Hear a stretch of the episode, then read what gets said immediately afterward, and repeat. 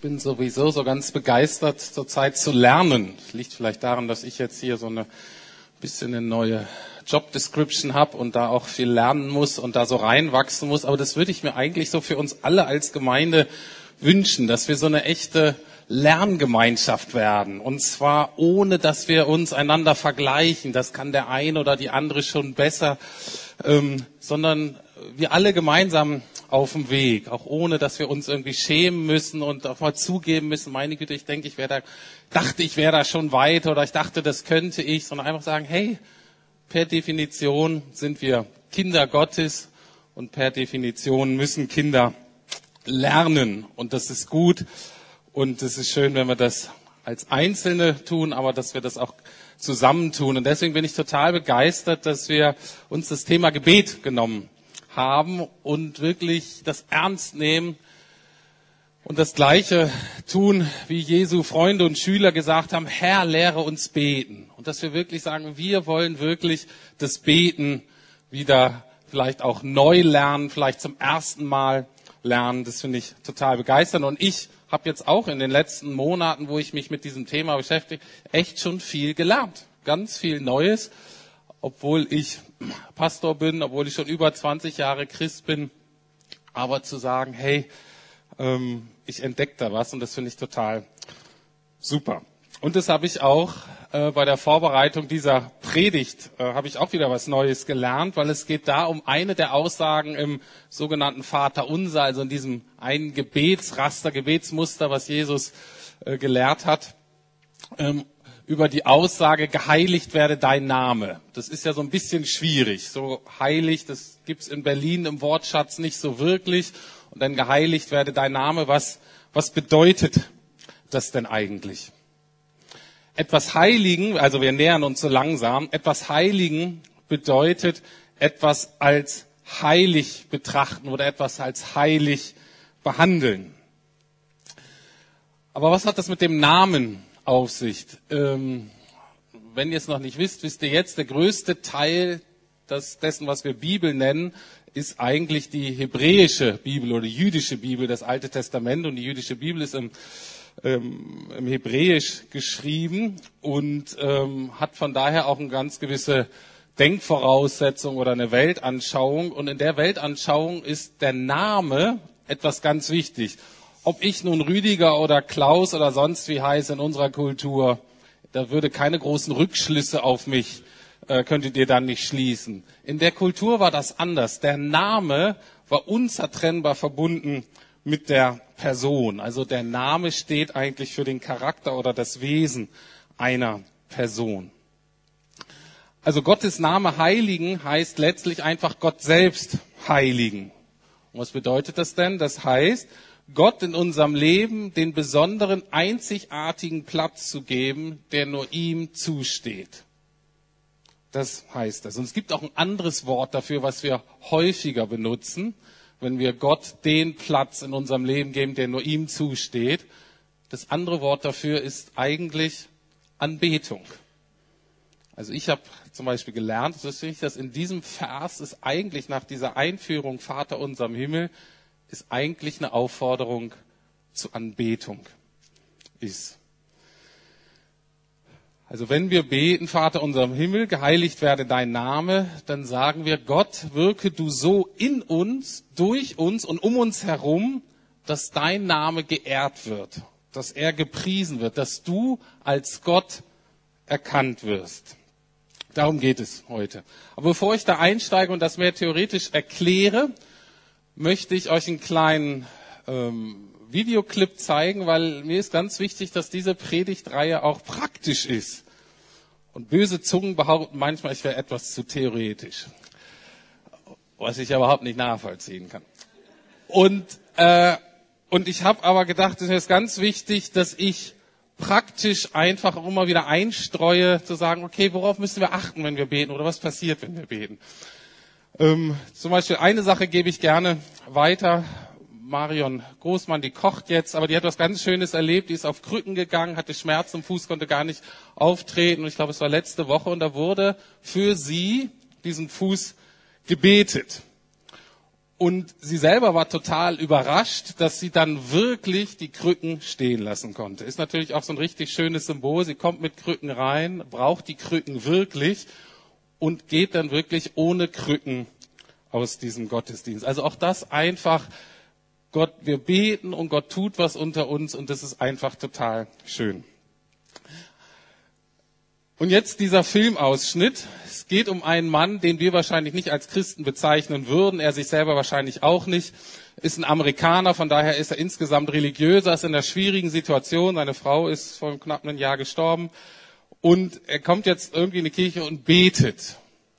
Und dieses Gebet ist jetzt ähm, theologisch vielleicht nicht so, wir denken, Mensch, das, also da ist auf alle Fälle theologisch und von der Gotteserkenntnis noch so Spielraum nach oben bei dem Mann. Aber ähm, es sind zwei Aspekte, die mir ganz wichtig sind, die wir von diesem Mann lernen können. Also drei, vier Minuten oder so gucken wir uns mal dieses Gebet an und dann die zwei Sachen, die wir mitnehmen können.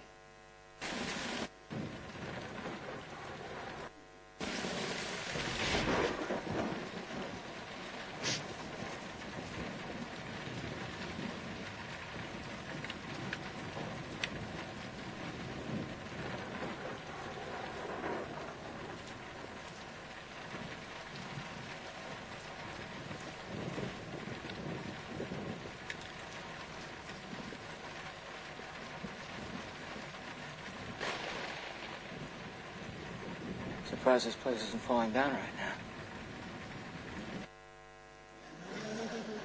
Entschuldigung, er spricht nicht in Zungen. Äh, das ist Englisch. Ungarisch ist auch gut, aber wir wollen Deutsch.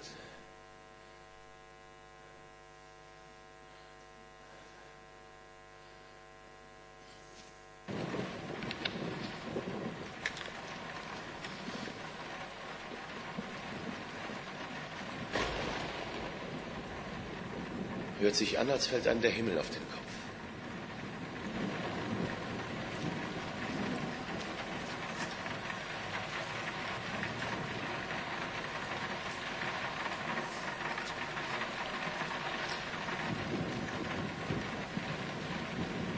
Ich weiß genau, vor acht Monaten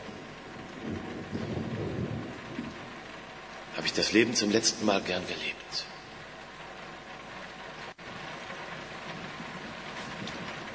All meine Träume starben mit Julia. Ich wach morgens auf und wünsche mir, ich würde nicht aufwachen.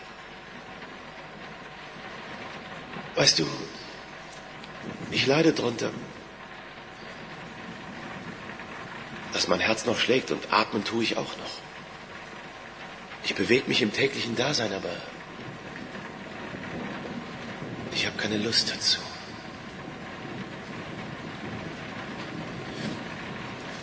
Ich rede nicht oft mit dir. Und ich beschwere mich nicht. Ich bitte dich selten um Dinge. Ich finde das Leben gewöhnlich nicht ungerecht. Und du schuldest mir im Grunde auch nichts.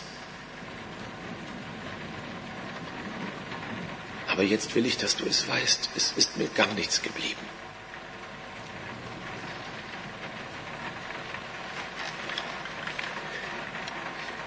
Ich hatte mal sowas wie Talent.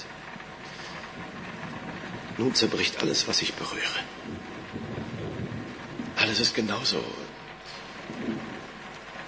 zerbrochen wie ich.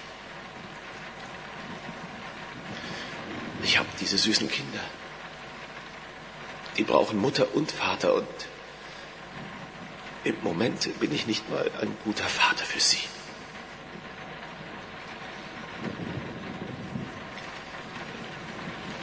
Dachte, ich weiß, was ich machen soll. Und worum es in meinem Leben geht. Aber, aber ich weiß gar nichts. Hilf mir bitte, Gott. Bitte. Bitte lass mich meine Lebenslust wiederfinden.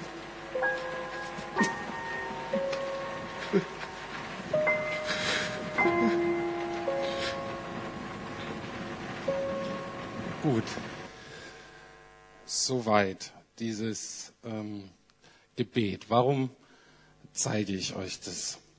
Mich hat es angesprochen wegen zwei Dingen. Das erste ist die Ehrlichkeit, die dieser Mann hat. Ich finde das so super, wo er sagt, ich rede nicht oft mit dir. Und einfach so sagt, so sieht unsere Beziehung eigentlich gerade aus. Ähm, und dann, aber jetzt will ich, dass du es weißt. Gott weiß es eigentlich sowieso. Aber durch Gebet mache jetzt will ich, dass du es weißt. Und vielleicht ist es einfach gut für uns, dass wir so einsteigen, auch mal ins Gebet und dass wir sagen, ich habe schon seit Tagen, seit Wochen, vielleicht seit Monaten, vielleicht sitzen hier seit Jahren oder noch nie Kontakt zu dir aufgenommen, Gott. Ich habe mich eigentlich ferngehalten von dir. Und wenn das so ist, dann ist es gut, dass wir das so aussprechen, dass wir das einfach sagen. Und dann was Schöne bei dem Mann ist, dass er wirklich dann ausdrückt, was er denkt, ausdrückt, was er fühlt. Ohne jetzt, der ist ja noch so schön unbedarft, ohne jetzt zu reflektieren, ob das theologisch alles richtig ist. Und es kann uns so hindern, wenn wir denken, nur darf ich das sagen? Ja, sagen, was in uns ist. Das ist das eine, diese Ehrlichkeit. Ähm, und das zweite ist, der hat mit Sicherheit das, was er da ausgesprochen hat, das ging ihm bestimmt schon lange irgendwie innerlich in den Gedanken, ähm, trieb ihn das umher. Aber es ist mir so ähm, wichtig geworden, jetzt auch in den letzten äh, äh, Wochen in meinem eigenen Gebet, wieder das Ernste zu nehmen, laut zu beten, Dinge auszusprechen. Ich weiß nicht, wie es euch geht, wenn man manchmal Zeit des Gebetes nimmt, dann führt es dann doch dazu, dass man vielleicht kurz ein bisschen anfängt und dann ist es doch so, dass man eher sein Gedanken nachsinnt, seinen Gedanken nachhängt, alles das so leise mit sich macht. Und natürlich ist es auch gut, diese leisen Gebete. Also wenn ihr in der Kasse in der Schlange steht, dann ist das mit Sicherheit angebracht, leise zu beten ne? und nicht laut. Also das ist schon gut. Aber es macht einen großen Unterschied, auch wenn wir alleine sind, wenn wir die Dinge aussprechen, wenn wir sie sagen, für uns selber und uns bewusst zu machen, da ist noch eine andere Welt, obwohl wir sie gerade nicht sehen und die hört zu. Und dann eben sowas zu sagen wie, ich dachte, ich weiß, was ich mit meinem Leben machen soll und worum es geht. Aber ich weiß eben gar nichts. Und dann dieses einfache, gute Gebet, bitte hilf mir. Also das nur so als kleine praktische Tipps und auch für all das, was ich heute jetzt noch sage, gilt das. Also einmal diese Ehrlichkeit in unserer Kommunikation mit Gott. Und das Zweite ist es ernst zu nehmen, laut zu reden, laut auszusprechen. Und das ist manchmal, gerade vielleicht, wenn ihr so echte Berliner seid, ein bisschen atheistisch geprägt. Das ist komisch manchmal. Es geht selbst mir noch so, dass wenn ich allein im Raum bin und laut rede mit jemandem, den ich nicht sehe, manchmal fühlt man sich einfach so ein bisschen blöd. Manchmal denke ich, was machst du hier eigentlich? Hat er bestimmt auch gedacht. Aber das ist so wichtig, das dennoch zu tun.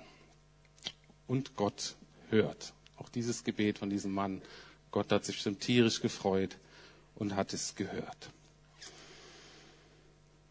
Gut, zurück zum Vater unser, zurück zu geheiligt werde dein Name. Ich möchte zwei Punkte zu dem Namen machen. Einmal die Kraft des Namens und die Ehre des Namens Gottes. Und dann ähm, ein paar Punkte über Anbetung sagen, weil darum soll es eigentlich gehen. Erster Punkt. Noch zu sagen, Gottes Name hat Kraft. Oder Gottes Name in vielen unterschiedlichen Aspekten ist relevant. Also es könnte zum Beispiel sein, dass du hierher kommst und jemanden bittest zu beten, zum Beispiel, weil du gerade das Geld knapp bist oder du dir Sorgen machst um deinen Job und wie es da weitergeht. Und die Person würde anfangen und beten, Jahwe Jireh. Du denkst, okay, was ist jetzt das? Oder du hast gesundheitliche Probleme oder Schmerzen und jemand fängt an zu beten und sagt, ja, Rafa. Und wenn du neu bist, denkst du, okay, jetzt wird's komisch. Die spinnen anscheinend ein bisschen. Was machen die denn hier? Was sie tun ist, sie sprechen Hebräisch äh, und mit Sicherheit nicht mit dem richtigen Akzent. Also ein Jude wird es anders aussprechen. Aber der Punkt ist, wenn wir zum Gebet kommen, sagen manche eben von uns, okay, Klar, du hast finanzielle Probleme, du hast Nöte und wir wenden uns jetzt an Gott. Was die Person aber macht, ist, wir wenden uns nicht allgemein an Gott, sondern wir wenden uns an Jahwe. Jahwe ist der Bundesgott. Jahwe ist der Gott Abrahams, Isaaks und Jakobs. Und Jahwe ist ein ganz toller Begriff, weil er einerseits inhaltet, ähm, das heißt eigentlich der Seiende. Das ist derjenige, der in sich Leben hat. Also Gott. Ne? Kann nur Gott. Und gleichzeitig heißt es aber auch der Daseiende. Also dieser ewig Seiende auch immer als der mit mir. Und deswegen fand ich das Lied auch gerade so schön. Dieser König, wenn der mir nahe ist, ist doch alles gut. Und das heißt dieser Begriff Yahweh. Und dann wird an diesen Gottesbegriff noch eine spezifische Sache rangebracht. Jireh, Yahweh Jireh heißt zum Beispiel der Versorger. Das heißt, wenn diese Person anfängt zu beten, sagt er, wir wenden uns nicht einfach an Gott, sondern wir wenden uns an den Gott, der versprochen hat, für uns zu sorgen. Ja, wenn du herkommst und sagst, oh, ich brauche ein bisschen Geld, dann werden nicht die meisten ihr Geld zustecken. Sondern sie werden sich an den Gott wenden, der gesagt hat, ich werde dich versorgen. Oder sie wenden sich an Yahweh Rapha, das heißt, dass Gott unser Arzt ist und so weiter. Also es geht ähm, wirklich darum, auch ganz spezifisch, wenn wir anfangen zu beten, uns erstmal auf Gott ausrichten, na, wie bist du eigentlich? Und wenn du innerlich unruhig bist oder dich leer fühlst, wendest du dich vielleicht an den Gott des Friedens, zu wissen, das bist du. Und dann betet man mit ganz neuem Vertrauen. Es gibt ein kleines Heft, wollte ich euch eigentlich mitbringen, habe ich jetzt vergessen. Ähm, vielleicht kann Barbara das nächste Mal, ich glaube, du hast kleine Hefte, das heißt die Namen Gottes. Ein ganz kleines Heftchen, ist ein ganz, ganz schönes, einfache Einführung in diesen Gedanken die unterschiedlichsten Namen, die Gott hat. Und das hat Kraft. Und das verändert was, diese Art von Gebet. Dann aber, Gottes Namen gebührt auch die Ehre. Die Volksbibel, die ich auch gerade so ein bisschen entdecke, ähm, die übersetzt, geheiligt werde dein Name folgendermaßen, die sagen, du allein sollst auf dieser Welt ganz groß rauskommen. Okay? Wie erklärt man es den Leuten? Genauso. Du allein sollst auf dieser Welt ganz groß rauskommen. Und ich möchte euch jetzt mit einem Gedanken äh, bekannt machen oder einem Satz oder einer Wahrheit, die, wenn man das Alte Testament liest, ein ständig begegnet. Und die ist ein bisschen sonderbar, aber das ist wichtig, dass wir die verstehen. Und zwar heißt es da, um deines Namens willen.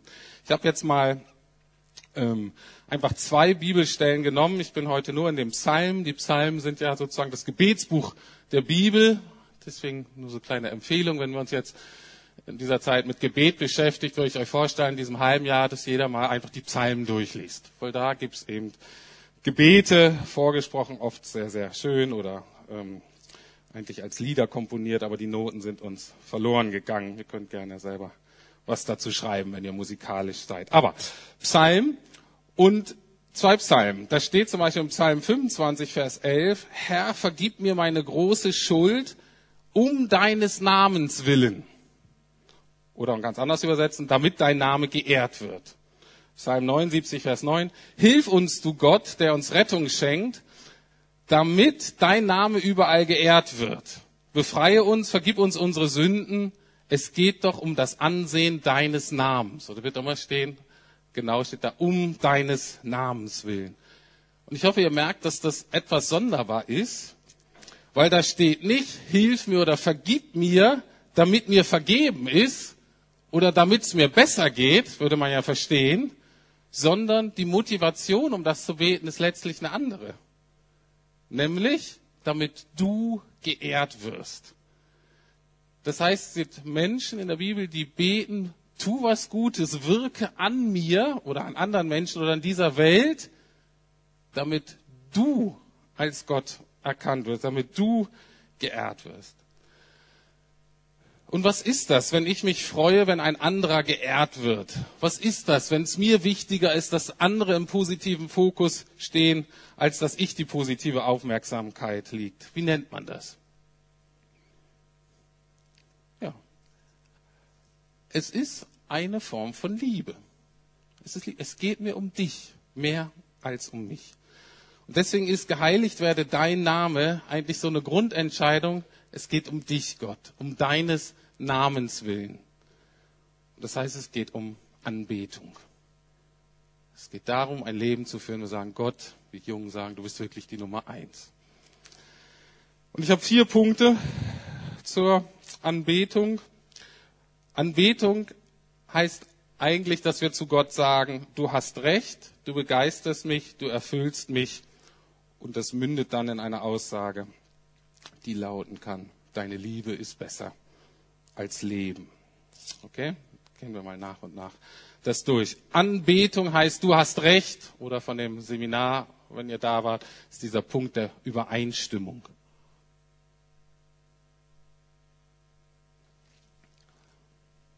Also ganz wichtig ist, dass wenn wir sagen, geheiligt werde dein Name, dass wir nicht auf die Idee kommen, dass wir, wenn wir beten, den Namen heilig machen, so als ob der vorher unheilig war. Oder dass wir Gott auf einmal irgendwie was besondere Stellung geben, als ob, wenn keiner an ihn denken würde, der Arme nicht beacht, keine Beachtung hätte.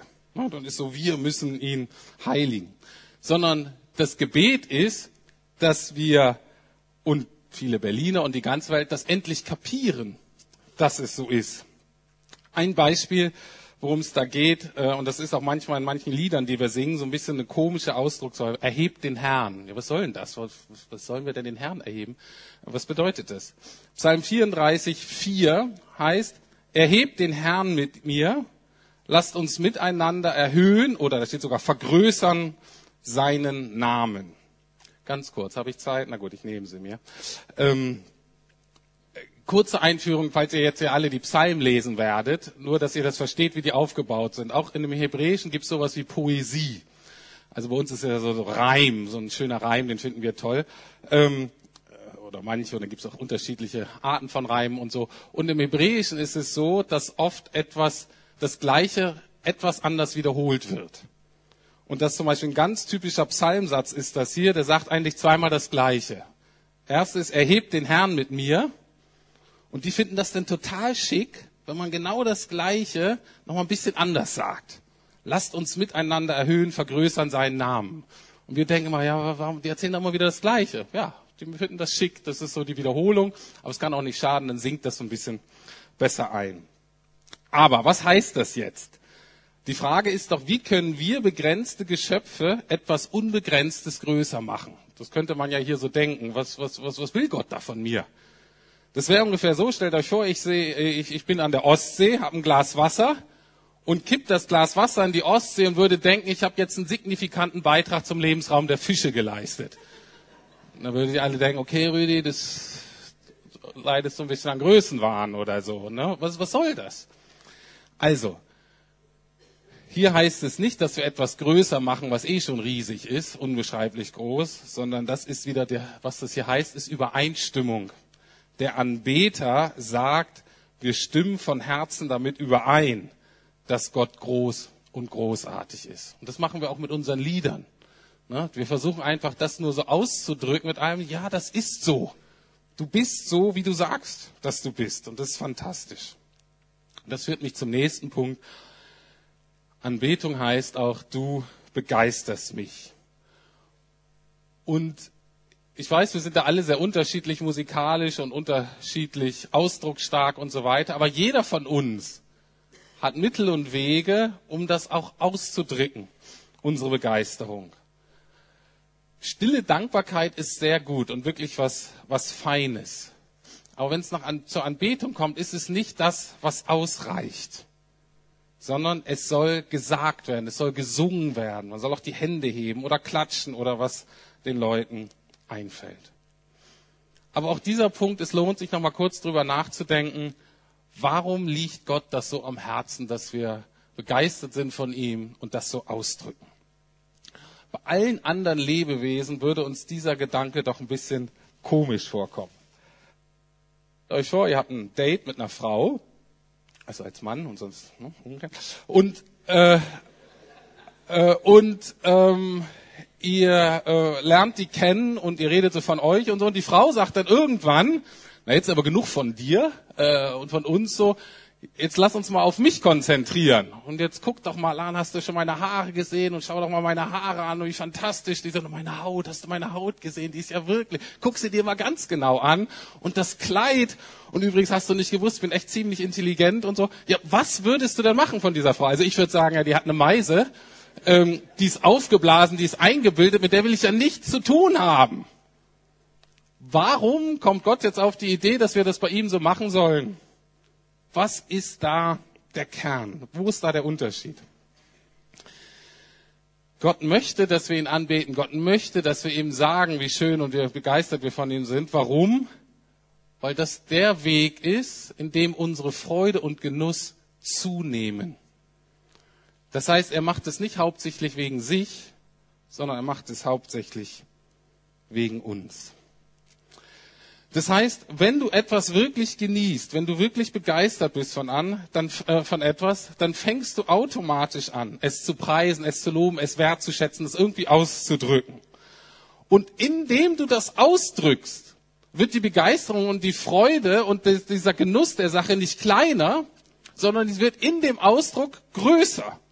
Und deswegen sind Leute, die viel anbeten und, und, und, und, und viel Lob preisen, egal welche Art und Weise, die Leute, die Gott ja am meisten begeistert sind, weil sie sich immer wieder neu ähm, entscheiden dazu, auch neue Aspekte zu entdecken.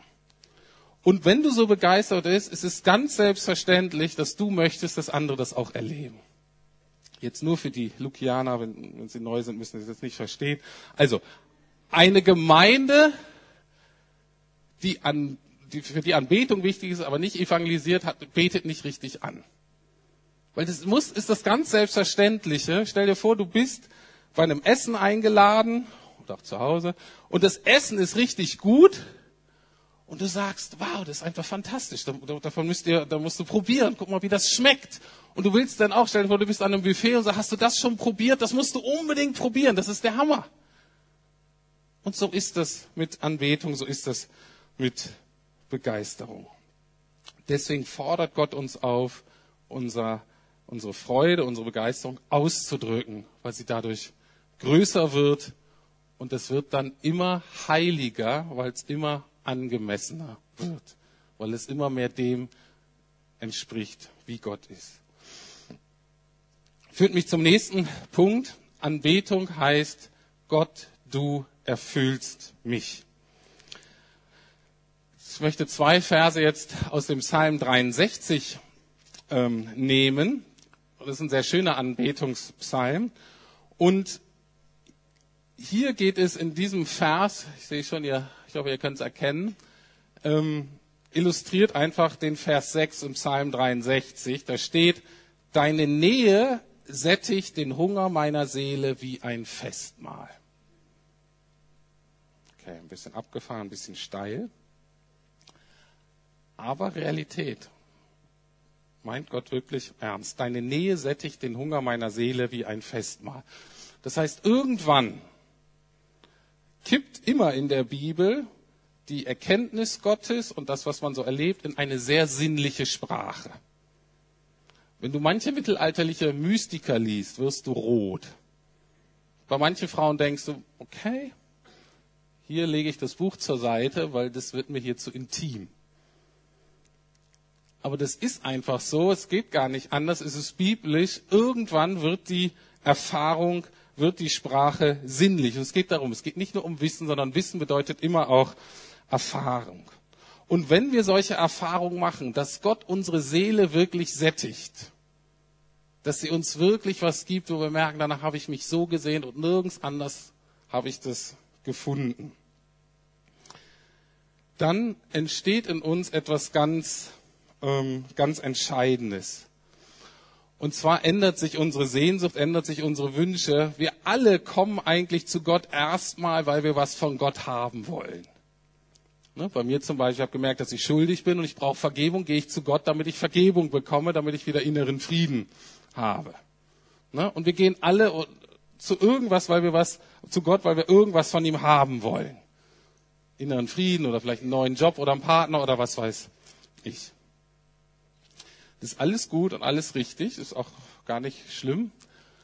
Und es bleibt auch bis zum Ende des Lebens, weil Gott ja der, die Quelle ist, von dem wir alles bekommen. Aber irgendwann möchte Gott, dass sich das ändert. Und zwar, wir kommen zu ihm, weil wir ihn suchen. Weil wir nicht irgendwas von ihm haben wollen, sondern weil wir ihn selbst haben und erleben wollen. Und das ist so der Moment in unserem Leben, wo Gott dann wirklich die erste und wichtigste Liebe in unserem Leben wird. Und das ist so der Moment, wo es anfängt, alle anderen Liebschaften, die wir haben und alle anderen wichtigen Dinge in unserem Leben, die nehmen dann ihren angemessenen Platz ein. Und das ist in der Regel auch der Moment, wo die entscheidenden Charakteränderungen und Durchbrüche in unserem Leben passieren, wo wir frei werden von Süchten oder schlechten Angewohnheiten oder irgendwelchen Charaktereigenschaften oder Ängsten und so weiter. Einfach, weil sich unsere Lieben neu ordnen. Und das im biblischen oder im christlichen Schein ist die entscheidende, der entscheidende Punkt bei der Veränderung unseres Lebens. Und wenn das so geschieht, dann führt das dazu, dass man eine Sache sagen kann, die auch derjenige gesagt hat, der Psalm 63, so David geschrieben hat. In Vers 4 sagt er, deine Liebe ist besser als Leben. Das ist somit der höchste Ausdruck der Anbetung. Deine Liebe ist besser als Leben. Was heißt denn das? Das heißt, es ist notwendig, dass ich Gottes Liebe habe, aber dass ich lebe, ist in dem Sinne fast zweitrangig. Ich mag mein Leben verlieren, aber das ist nicht so schlimm, als wenn ich Gottes Liebe verlieren würde. Und jetzt, ich sage euch ein Geheimnis. Euer Leben hier auf der Erde ist begrenzt. Ihr werdet sterben. Sei denn, Jesus kommt vorher wieder. Ähm aber das Angebot ist, dass wir etwas erhalten, etwas schmecken, etwas bekommen, was wir nicht verlieren können, was ewig bleibt. Und das ist Gottes Liebe und dann eben auch Gottes Gegenwart. Woher weiß ich das, dass ich das nicht verlieren kann, diese Liebe? Das liegt daran, in diesem Vers, ähm, wo gesagt hat, deine Liebe ist besser als Leben, steht ein ganz besonderes Wort für Liebe. Und zwar spricht es von der Liebe, die treu ist, auch wenn wir untreu sind. Man könnte auch sagen, es spricht von Gottes unverdienter Liebe. Eine Liebe, die sich nicht nach dem richtet, was sie in uns findet, unser Können oder unser Versagen oder unsere Liebe oder unsere Treue, sondern nach dem richtet, was in Gott ist an Liebe. Und die Liebe, die eben treu ist, auch wenn wir untreu sind. Hier steht das alttestamentliche Wort für Gnade. Gnade ist Gottes Liebe, Gottes Bündnisversprechung bis in die Ewigkeit für Menschen, die es eigentlich mit Gott verwirkt haben. Und Gnade wird eigentlich nirgends schöner und deutlicher für uns jetzt ausgedrückt als im Abendmahl. Und das werden wir jetzt auch gemeinsam feiern. Im Abendmahl feiern wir ja, dass Jesus seine Liebe zu uns gezeigt hat, indem er sein Leben für uns gab, damit wir eben ewig leben können. Das heißt auch, damit wir Gottes Liebe nie verlieren werden und damit wir diese Liebe ewig genießen können. Und wenn du weißt, dass Jesus für deine Sünden gestorben ist, wenn du dich danach sehnst, diese Liebe zu erfahren, dann bist du herzlich eingeladen, das Abendmahl mit uns zu feiern. Vielleicht machen wir es heute wirklich mal unter diesem Aspekt der, der, Dankbarkeit, dass wir wirklich zu Gott kommen, so ein bisschen wie an diesen gedeckten Tisch, mit dankbarem Herzen, mit einem Herzen der Anbetung, das sagt, ja Herr, deine Liebe ist besser als das Leben. Deine Liebe ist besser als mein Leben. Oder ein wichtiger Vers aus dem Hohelied, ein anderes Buch im Alten Testament. Deine Liebe ist stärker als der Tod. Amen.